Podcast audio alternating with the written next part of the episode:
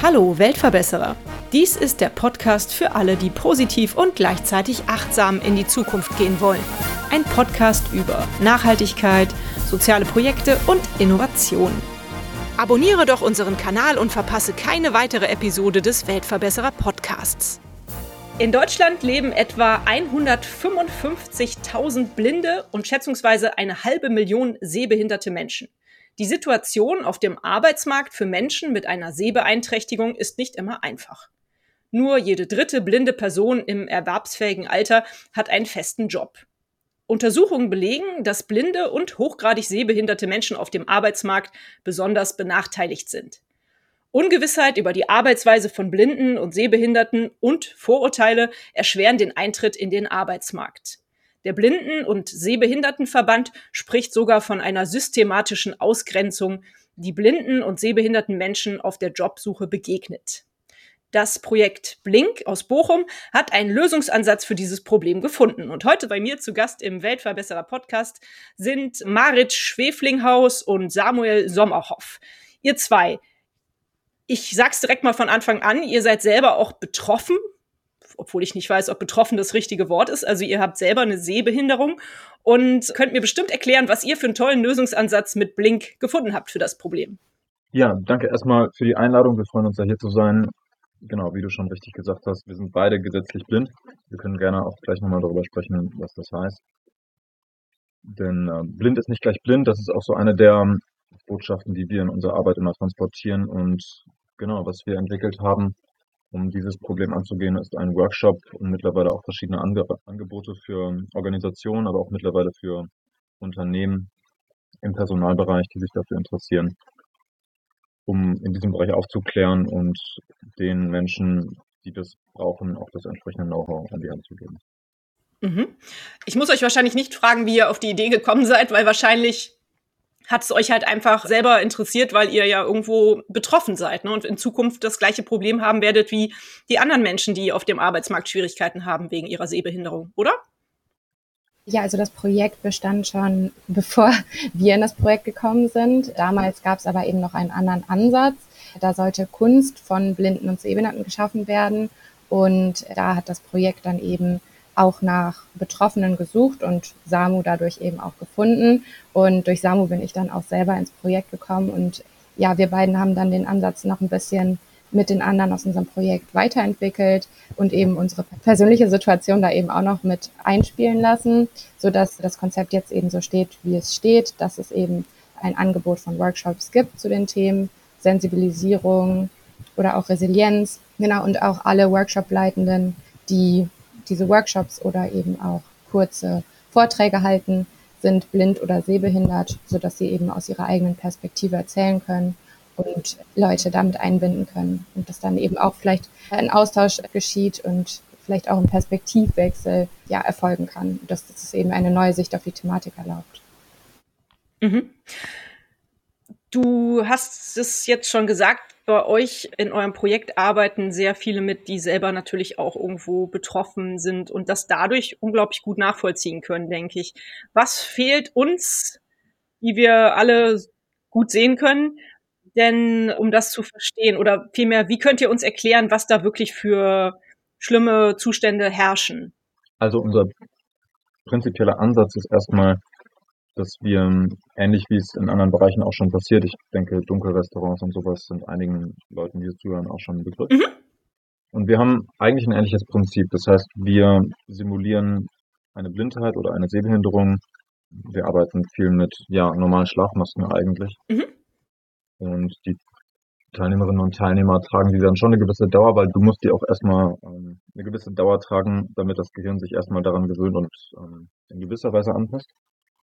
Und darüber wollen wir eine gewisse Empathie, sage ich mal, über diese Simulation erzeugen. Und der andere Ansatz ist, ähm, dass wir gleichzeitig sozusagen ähm, verfolgen, ist, dass wir eine gewisse Anforderung an unsere Workshop-Leitungen auch haben, dass sie kommunikativ sein müssen und offen mit ihrer Behinderung umgehen müssen. Und wir geben jedem Teilnehmer, jeder Teilnehmerin im Workshop die Möglichkeit, offene Fragen zu stellen, ob es jetzt zum, zu Problemen im Alltag ist, zum Umgang mit einer Schwerbehinderung. Ich meine, wir sind beide offiziell schwerbehindert. Wir fühlen uns jetzt, glaube ich, nicht so, aber auch darüber können wir gerne später nochmal sprechen. Aber das sind im Grunde so gesagt die Ansätze, die wir in unserem Workshop implementiert haben. Ja, mhm. genau. Und das, also es gibt ja auch viele Berührungsängste noch, wie man eben mit Menschen mit einer Sehbehinderung oder Blindheit umgeht. Und die wollen wir eben versuchen abzubauen, eben durch das Stellen von Fragen und die, dass wir eben die Möglichkeit bieten,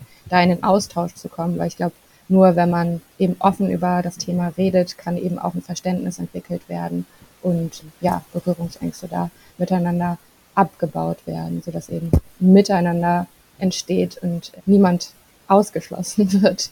Ja, das glaube ich auf jeden Fall. Aber ist das dann auch schon der Lösungsansatz, um mehr, ich sage jetzt mal, sehbehinderte Menschen in die Arbeitswelt zu bekommen, also in die richtige, feste, normale Arbeitswelt, auf den normalen Arbeitsmarkt? Ähm, nein. Darüber oder dafür braucht es noch viel mehr. Wir sind gerade auch dabei, unser strategisches Konzept weiterzuentwickeln, sage ich mal, die, das, was wir machen oder machen wollen mit den Workshops. Mittlerweile sind wir auch dabei, Beratung anzubieten im Accessibility-Bereich, sozusagen die erste Stufe.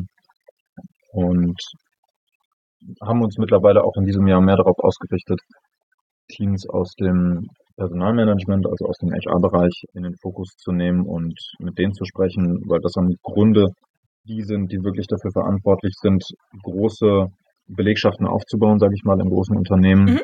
Das ist jetzt bei uns der Ansatz, den wir aktuell verfolgen. Wir haben in, während Corona auch viel mit Organisationen zusammengearbeitet, aber am Ende musst du genau in diesem Recruiting-Prozess ansetzen und musst diesen impacten, sage ich mal. Wir sind ja auch ein enactes Projekt aus Bochum, nicht ein erstes. Und ähm, ich denke, da kann man durchaus einen guten Einfluss erzielen in diesem Bereich. Ja, auf jeden Fall. Also im Grunde genommen muss ich es mir so vorstellen, ihr sprecht die HR-Abteilungen in den Unternehmen an, ladet die vielleicht dann auch ein, an so einem Workshop teilzunehmen, wo ihr mehr Verständnis für sehbehinderte Menschen versucht aufzubauen und gebt ihnen dann aber auch eine Anleitung an die Hand, wie sie sehbehinderte Menschen in ihr Arbeitsumfeld integrieren können? Ja, genau, das ist auf ja. jeden Fall unser Ziel, dass eben mhm. die Arbeitsweise von Blinden und Sehbehinderten mehr in den Fokus gerückt wird und gezeigt wird, dass blinde und sehbehinderte Menschen genauso gut und effizient arbeiten können, weil es eben die blindentechnischen Hilfsmittel gibt, die jede und jeder blinde und sehbehinderte Mensch eben an die Hand bekommt, weil es eben ja in der Schullaufbahn eben auch Möglichkeiten gibt, diese eben zu erlernen, also sei es jetzt ein Screenreader, also ein System, was den Bildschirm vorliest oder eben weiß ich nicht, wenn Menschen mit Blindenschrift arbeiten, dass man das eben im Schulkontext erlernt und dann eben auch gestärkt in den Arbeitsmarkt durchstarten kann. Und mhm. das möchten wir eben Unternehmen zeigen, dass, dass das eben sehr gut möglich ist. Mhm. Kann denn ein sehbehinderter Mensch grundsätzlich jede Arbeit verrichten, die auch ein normal sehender Mensch, also ein ja normal sehend ist wahrscheinlich der richtige Ausdruck, ne, ein normal sehender Mensch verrichten kann? Können sehbehinderte Menschen auch teilweise handwerkliche Tätigkeiten ausüben? Das ist ja was, was ich jetzt eher so denken würde, dass das nicht so gut klappt, sondern dass es vielleicht eher administrative Jobs sind, die gut bewältigt werden können. Weil so Handwerk ist ja vielleicht schon was, wo man auch sein Augenlicht braucht, oder? Also diese Frage kann ich ganz klar mit Nein beantworten. Okay. Ähm, ich habe dazu erst letztens einen Vortrag gehalten bei einer Netzwerkveranstaltung im Personalmanagementbereich und bin auch genau auf diese Fragen oder auf diese Frage, die du da gestellt hast, eingegangen. Was können eigentlich Blinde machen, was eigentlich normal Sehende machen können? Und habe da versucht, so ein bisschen abzugrenzen zwischen den Sachen, die technisch machbar sind, den Sachen, die vielleicht unter Umständen auch je nach Visus, also Sehschärfe der Person machbar sind und Sachen, die du eigentlich sofort ausschließen kannst. Mhm. Und fangen wir mal von letzterem her an. Sachen, die du eigentlich komplett sofort ausschließen kannst, ist alles, was mit Mobilität zu tun hat. Mhm. Auch vieles mit Medizin, wo man da die, wobei man da die, die sprechende Medizin ausklammern kann, zum Beispiel auch Verteidigungsbereich, Militär, abgesehen auch davon der Verwaltung, kann man ausklammern. Ähm, ja, genau. Also wir sind immer der, der Auffassung, dass, dass vieles machbar ist, aber das ist jetzt trotzdem nicht der Grund, warum jetzt Blinde irgendwie sofort Neurochirurgen werden sollten. aber wie du eben schon richtig angedeutet hast, äh, natürlich ist durch die technologische Entwicklung und auch durch die Digitalisierung sehr, sehr viel möglich geworden. Und durch ja, diese gesamte Bandbreite der technologischen Entwicklung haben wir mittlerweile sehr, sehr viele Jobs, die noch vor 20, 30 Jahren ja, nicht wirklich machbar schienen. Und da sind wir heute an einem Punkt, wo wir ganz neue Möglichkeiten haben. Und wir vertreten auch die Auffassung und die These, dass mittlerweile diese Entwicklung, gerade auch zum Beispiel das Smartphone, einen ähnlichen Beitrag zur Inklusion im Low-Vision-Bereich, wie wir sagen, geleistet haben, wie die Bereitschaft früher von Louis Bereich zum Beispiel. Mhm. Wow, ja. Wie ist denn das Feedback so auf euer Angebot? Wird das Angebot gut angenommen? Reagieren die HR-Abteilungen, wenn ihr sie anschreibt oder antelefoniert sozusagen? Reagieren die auf euch und freuen die sich, dass ihr ihnen dieses Angebot näher bringt? Ja, auf jeden Fall. Also ich meine, es gibt ja auch viele Firmen und Unternehmen, die Diversität jetzt groß schreiben. Das heißt aber auch nicht immer, dass da dann so viel Diversität drin steckt. Aber genau, Firmenunternehmen sind da auf jeden Fall sehr interessiert und wir haben auch schon Angebote, da mit Firmenunternehmen zusammenzuarbeiten und ja, unsere Workshops da vielleicht auch anbieten zu können. Da kommt auf jeden Fall eine sehr positive Rückmeldung zurück. Super, sehr schön. Woher kommt denn eigentlich der Name Blink? Also ein bisschen steckt ja blind da drin, ja, vielleicht? Genau. Ja, tatsächlich steckt auch da drin. Also es kommt von Blind Inclusion. Ah. Das ist im Grunde so. Cool, ja, das ist ja eine coole Kombination. Sehr schön. Das Mal bin ich nicht drauf gekommen. Ja, aber sehr schöner Name. Wie sieht's denn bei euch aus? Ich weiß ja, dass Inactus-Projekte sich viel über irgendwelche Wettbewerbe finanzieren, natürlich auch über Crowdfunding-Kampagnen. Wie sieht's bei euch aktuell finanziell aus? Habt ihr genug Geld, so um euer Projekt voranzutreiben? Erzählt doch mal. Ja, gerne. Finanzen ist ja auch mal ein spannender Punkt. Wir haben uns bisher überwiegend äh, selbst finanziert, sage ich mal, also aus dem eigenen Geschäft. Ähm, wie gesagt, wir haben jetzt aktuell müssen wir so um die 30 Events durchgeführt haben. Wie gesagt, während Corona viel mit verschiedenen Organisationen, haben da viele digitale Workshops gemacht, wodurch wir eben auch gewisse Gelder für uns einsammeln konnten und äh, uns darüber finanzieren können. Wir haben ja auch ein nicht ganz so kapitalintensives Geschäftsmodell, wie man in der BWL auch sagt. Ja, ja. Und insofern haben wir jetzt keine teuren Prototypen, die wir entwickeln müssen. Wir sind auch gerade noch dabei, an Wettbewerben teilzunehmen, aber es ist jetzt nicht essentiell mhm. für unser Geschäft. Gut, da seid ihr also im Moment so ganz gut aufgestellt. Ja, genau. Wobei man immer mehr Geld gebrauchen kann. Geht ja jedem so. Wenn man weiter wachsen will und das Ganze vorantreiben will, dann ist das sicherlich notwendig. Ja. ja. Du hast gerade erzählt, 30 Events habt ihr jetzt schon veranstaltet. Was würdest du sagen, wo steht ihr aktuell mit dem Projekt? Was habt ihr bisher erreicht? Ja, ich kann ja gerne mal ein paar Zahlen nennen. Also wir haben bisher, glaube ich, über 500 Teilnehmende in den Workshops gehabt. Viele auch eben während Corona im digitalen Bereich, äh, wo wir, sage ich mal, im Bereich mit den Organisationen ähm, viel zusammengearbeitet haben. Aber mittlerweile sind wir auch an dem Punkt, wo wir über eine, eine Ausgliederung aus Inectus in Bochum nachdenken und mhm. mit ähm, strategischen Konzepten auseinandersetzen und das Thema Ausgründung auch durchaus im Raum steht. Schön. Und wie gesagt, wir haben jetzt ähm, etwa 30 Events veranstaltet und ähm, sind von unserem Konzept überzeugt. Wir sehen, dass die Nachfrage da ist am Markt und sind mittlerweile immer in stärkerem, in immer stärkerem Austausch mit, mit verschiedenen Firmen und mit Managern von Firmen. Und ich kann mich erst erinnern, wir waren Ende Oktober bei einem Netzwerktreffen in Düsseldorf, wo wir auch mit einer ehemaligen HR-Managerin von einem großen Kosmetikunternehmen gesprochen haben, die meinte, dass es selbst da längere Zeit Überlegungen gab, explizit Menschen mit Behinderungen oder mit irgendwelchen Erkrankungen oder Merkmalen, sage ich mal, einzustellen, weil das die Diversität in den Teams fördert und eben auch da ganz verschiedene Auswirkungen hat und sich dann auch auf die, den Blick auf den Markt eben verändert. Und die haben explizit danach gesucht und da haben wir auch gemerkt, ähm, dass wir da durchaus einen Mehrwert bieten können. Ja, auf jeden Fall. Ich meine, Inklusion und Diversität, zwei Schlagworte, die im Moment ganz groß geschrieben werden in den Unternehmen oder allgemein in der Gesellschaft.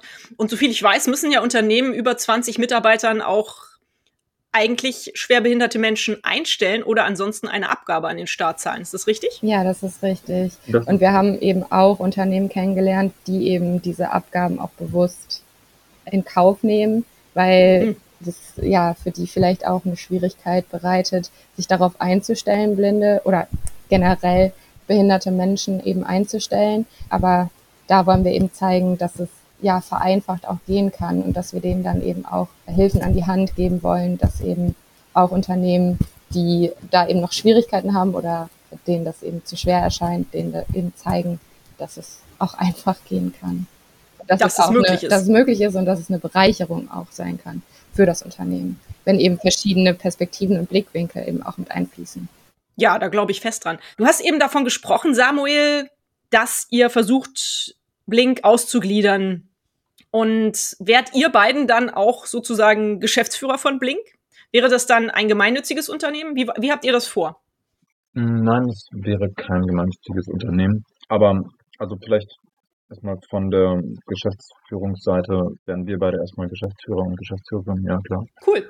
Ähm, wir sind aktuell noch dabei, sage ich mal, am Konzept zu feilen, wie genau wir unser aktuelles Team dann mit rübernehmen und wie das dann vertraglich alles ausgestaltet ist, auch mit dem Verein, von dem aus wir operieren aktuell. Ist das aktuell so eure größte Herausforderung, das alles so auf die Spur zu bringen? Ja, wichtig ist natürlich erstmal, dass das Geschäft läuft und ähm, dass man die Nachfrage hat.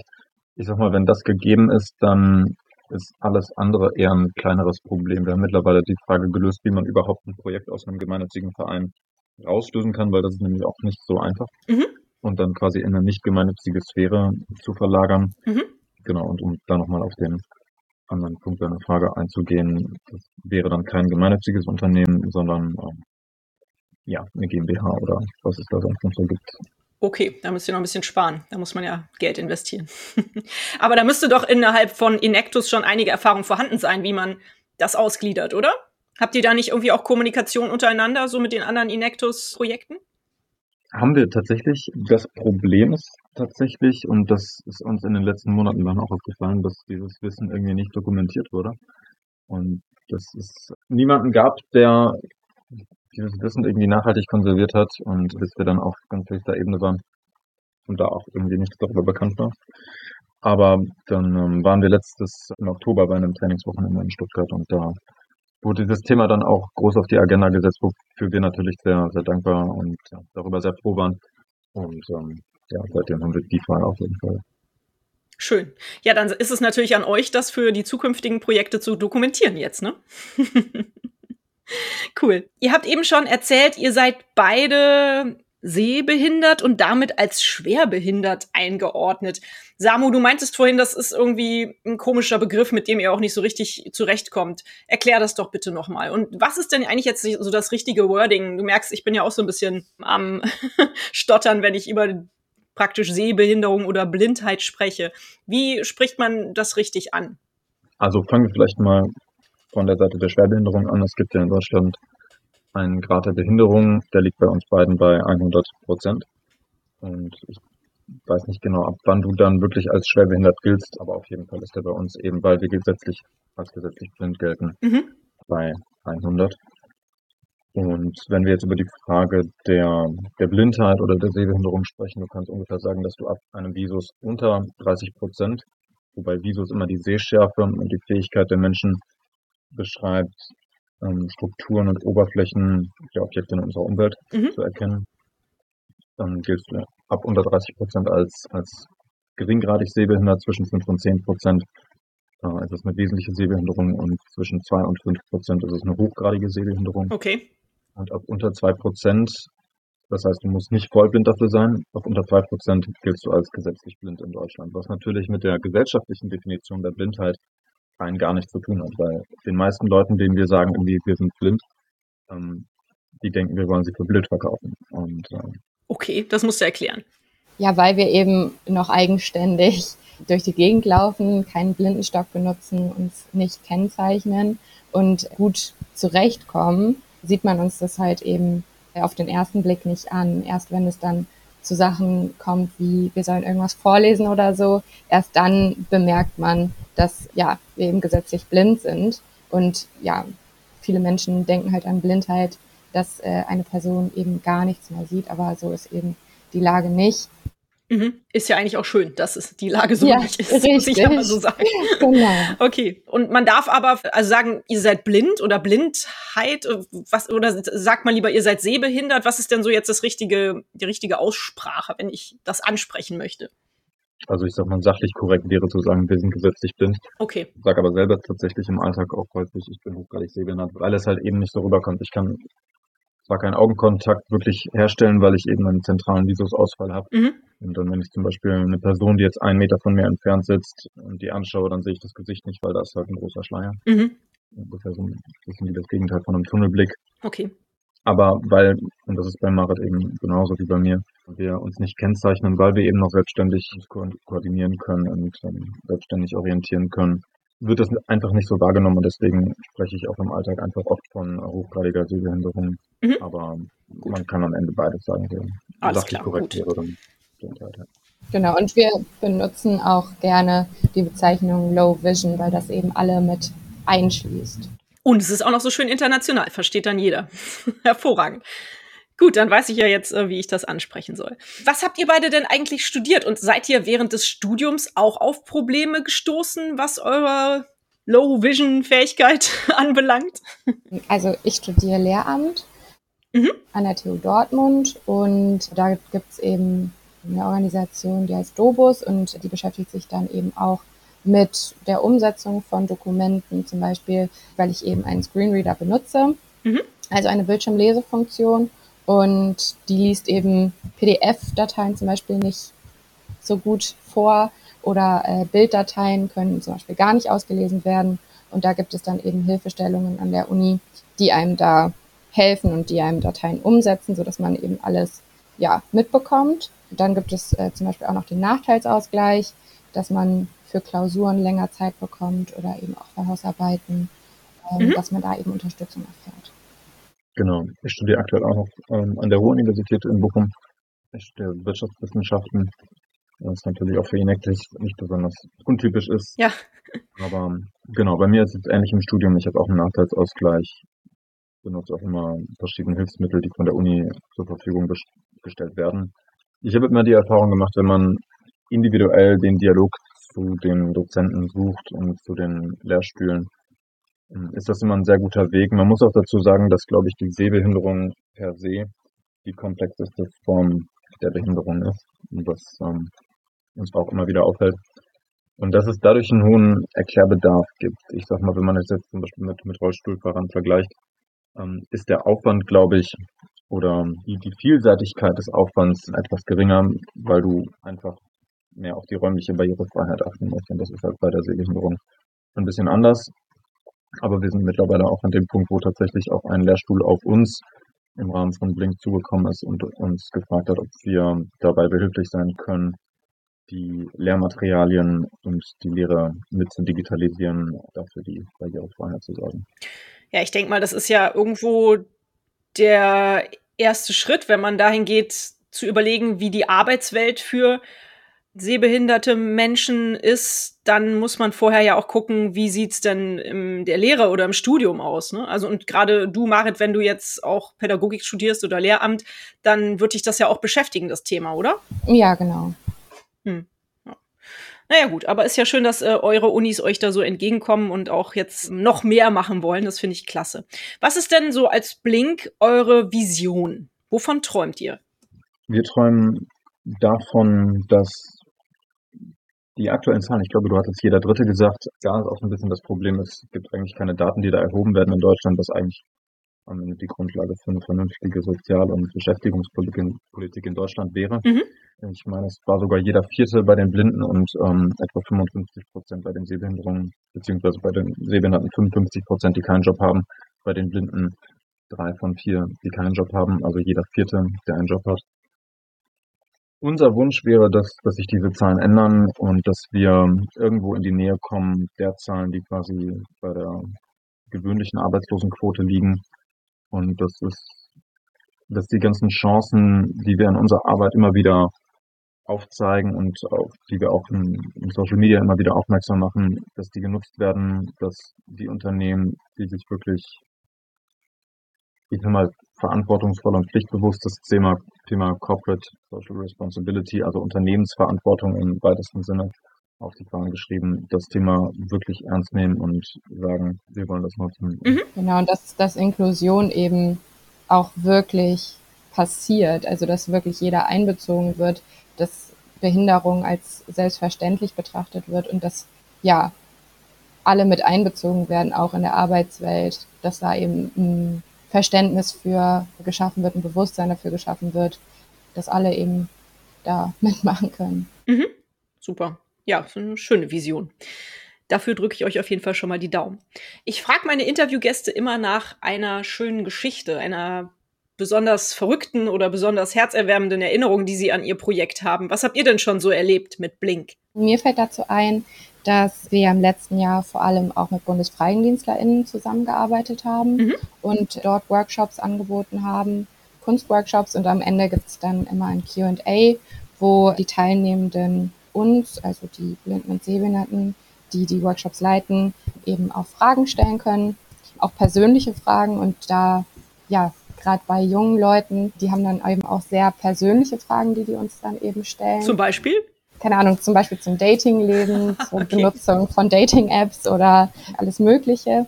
Und das finde ich ganz schön, dass da eben so ein reges Interesse besteht, auch zu solchen Thematiken, weil, also wie viele Leute haben denn jemanden im Freundeskreis, der eben blind oder sehbehindert ist mhm. und dass dann eben auch solche Fragen gestellt werden können und dass man die dann eben auch ernsthaft und offen beantwortet, dass da dann eben keine Fragen mehr offen bleiben. Ja, also dass man richtig so ohne Berührungsängste aufeinander zugehen kann, sozusagen. Genau, richtig. Und das fand ich so schön zu sehen, dass da eben so ein reges Interesse bestand und dass dann eben auch so sehr persönliche Fragen gestellt wurden. Mhm. Ja, und ich glaube, da haben wir auch schon gemerkt, dass wir da einfach auch durch die Kommunikation, dass wir alle Fragen offen beantworten oder auch persönliche Fragen offen beantworten, eine gewisse Hemmschwelle schon durchbrochen haben. Eine andere Geschichte, die jetzt zwar nicht im Blink-Kontext stattgefunden hat, aber die ich immer gerne als schöne Geschichte für ähm, erfolgreiche Inklusion erzähle, ist, ich war seit 2021 ein Jahr lang im Paraski Alpin ähm, Nachwuchs. Wow. Also im Leistungssport.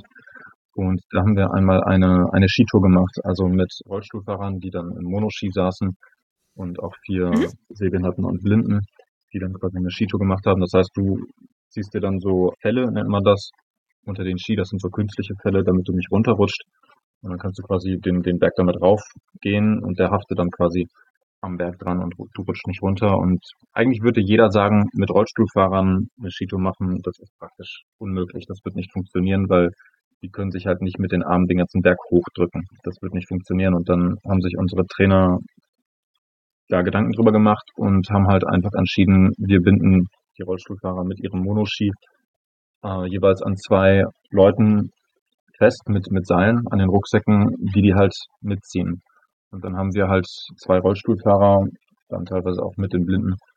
Also die Blinden haben dann teilweise gezogen und sind dann mit denen den ganzen Berg hochgelaufen und am Ende waren wir ziemlich fertig. Das war echt anstrengend, aber das war total schön, weil als wir dann am Berg oben ankamen, ging gerade die Sonne unter und dann haben wir da gemeinsam zu Abend gegessen und ja, finde ich immer ganz ein ganz schönes Beispiel dafür, weil am Ende zeigt das einfach, man muss den Willen haben und ähm, die kreativen Lösungen haben. Ja, das ist echt ein schönes Beispiel. Und ich denke, ich kann dich beruhigen, da wäre wahrscheinlich jeder fertig gewesen, wenn er oben am Gipfel angekommen wäre. Ich glaube nicht, dass das nur irgendwie bei euch so gewesen ist. ja, schön, klasse, das hört sich ja richtig toll an. Da habt ihr schon echt schöne Erlebnisse gehabt. Wie sieht's denn aus? Seid ihr glücklich so mit eurem Leben so und mit der Entscheidung, euch für Blink einzusetzen? Was motiviert euch immer wieder, da weiterzumachen? Also, was mich immer wieder motiviert, ist, dass wir einfach von den Menschen, mit denen wir sprechen bei Unternehmen, auch im HR-Bereich, dass da erstens dieses Know-how noch nicht ganz so verbreitet ist, wie es eigentlich sein sollte, mhm. und dass wir da durchaus deswegen, ich sag mal, so ein Lied haben, dass wir da wirklich die Nachfrage auch haben und dass einfach das Interesse da ist, das ganze Thema anzugehen und ja, das wirklich auch ähm, mit finanziellen Mitteln anzugehen. Wie gesagt, Marit hat das, glaube ich, auch schon erwähnt. Es gibt viele Firmen, sage ich mal, die das Thema sich einfach auf die Agenda geschrieben haben, auch im Rahmen von moderner Unternehmensverantwortung. Es gibt natürlich auch viele Firmen, die dann ähm, Strafzahlungen trotzdem zahlen, weil sie das nicht so priorisiert haben. Aber es gibt eben auch Unternehmen, die das wirklich, ich sag mal, ehrlich ähm, angehen, das Thema, und das motiviert einen dann doch immer sehr.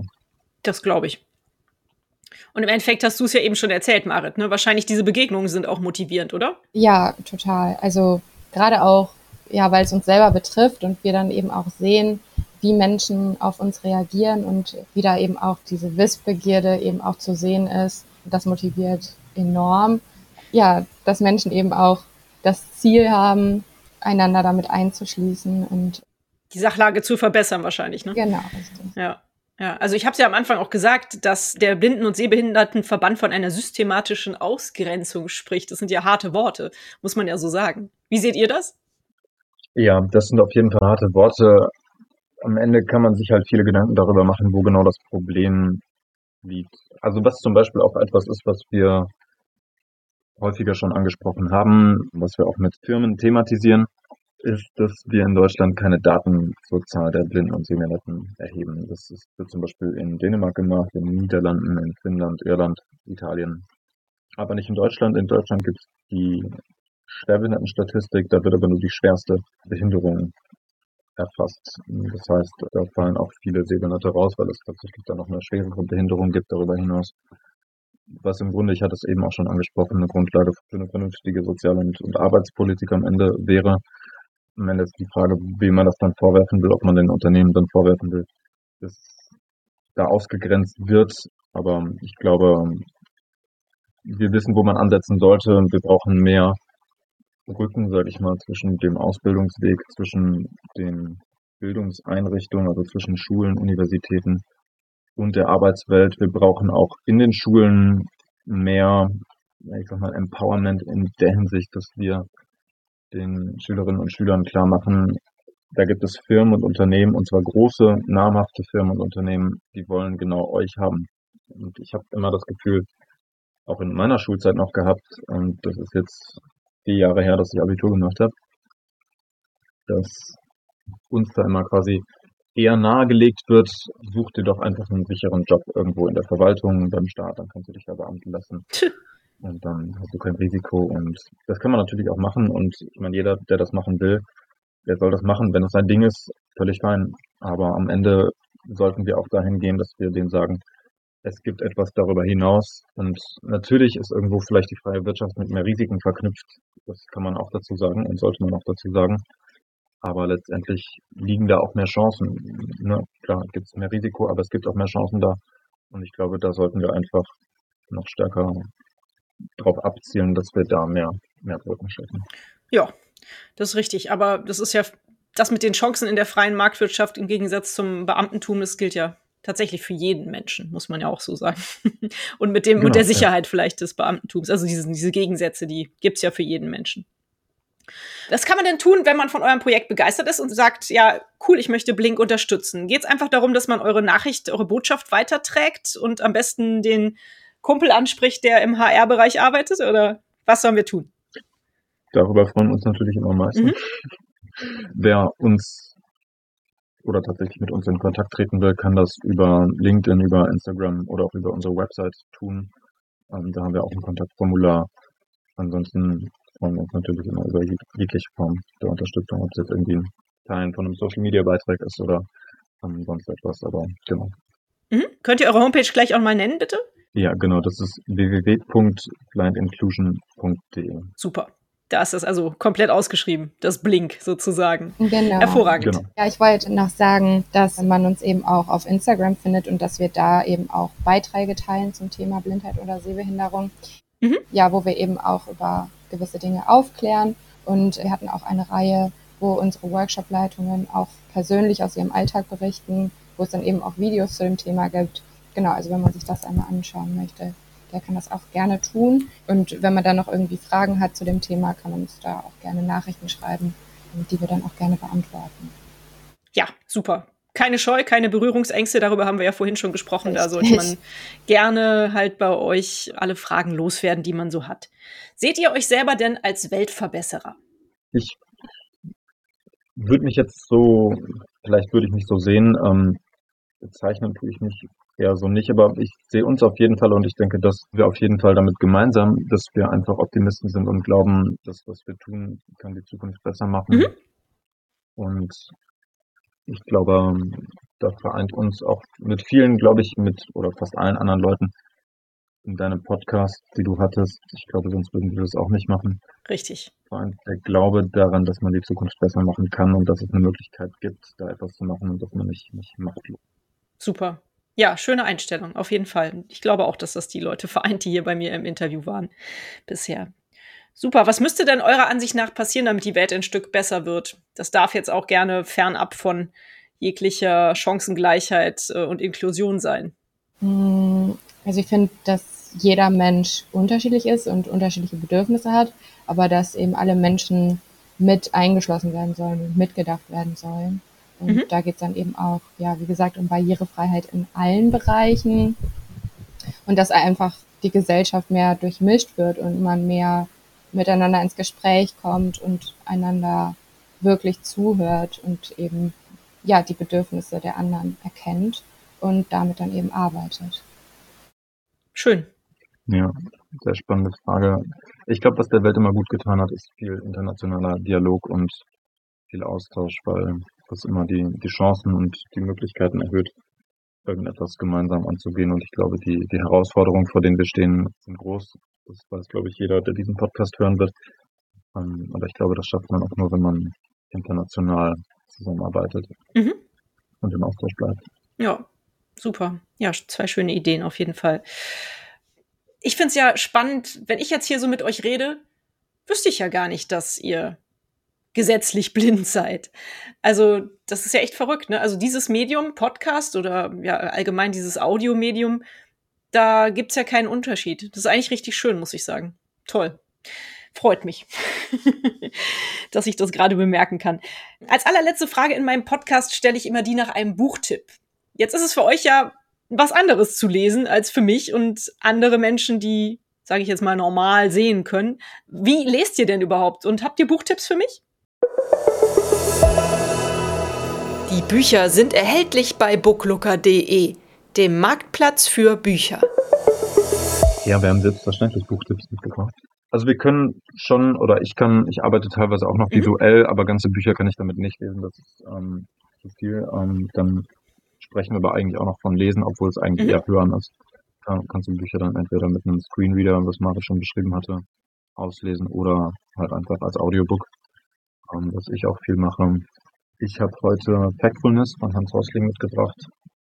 Das war, glaube ich, seit einigen Jahren verstorben, ein schwedischer Entwicklungswissenschaftler, auch im Bereich der Medizin und der Entwicklungshilfe. Und ähm, ich fand das einfach ein tolles Buch darüber, wie die Welt sich entwickelt hat in den letzten 200 Jahren und die Welt einfach so darstellt, dass die Welt in den letzten 100, 200 Jahren eigentlich immer besser geworden ist und die Welt auch immer besser wird, obwohl es halt auch häufig in den Medien anders dargestellt wird. Ähm, und belegt das dann auch sehr anschaulich mit verschiedenen Daten und Fakten und mit Müttersterblichkeit und äh, Wasserversorgung in, in verschiedensten Ländern. Hat ja auch den Rosling-Test entwickelt und den mit verschiedensten Gruppen von Menschen, auch jetzt Managern aus der Finanzwirtschaft oder Nobelpreisträgern oder Schülern durchgeführt, wo dann auch ganz kuriose Ergebnisse dabei rausgekommen sind. Und ich fand das ist ein sehr augenöffnendes Buch, das ich jedem empfehlen kann. Factfulness finde ich ein super Buch, weil es vor allem so viel Optimismus verbreitet und das dann aber auch noch wissenschaftlich belegt. Also toller Tipp.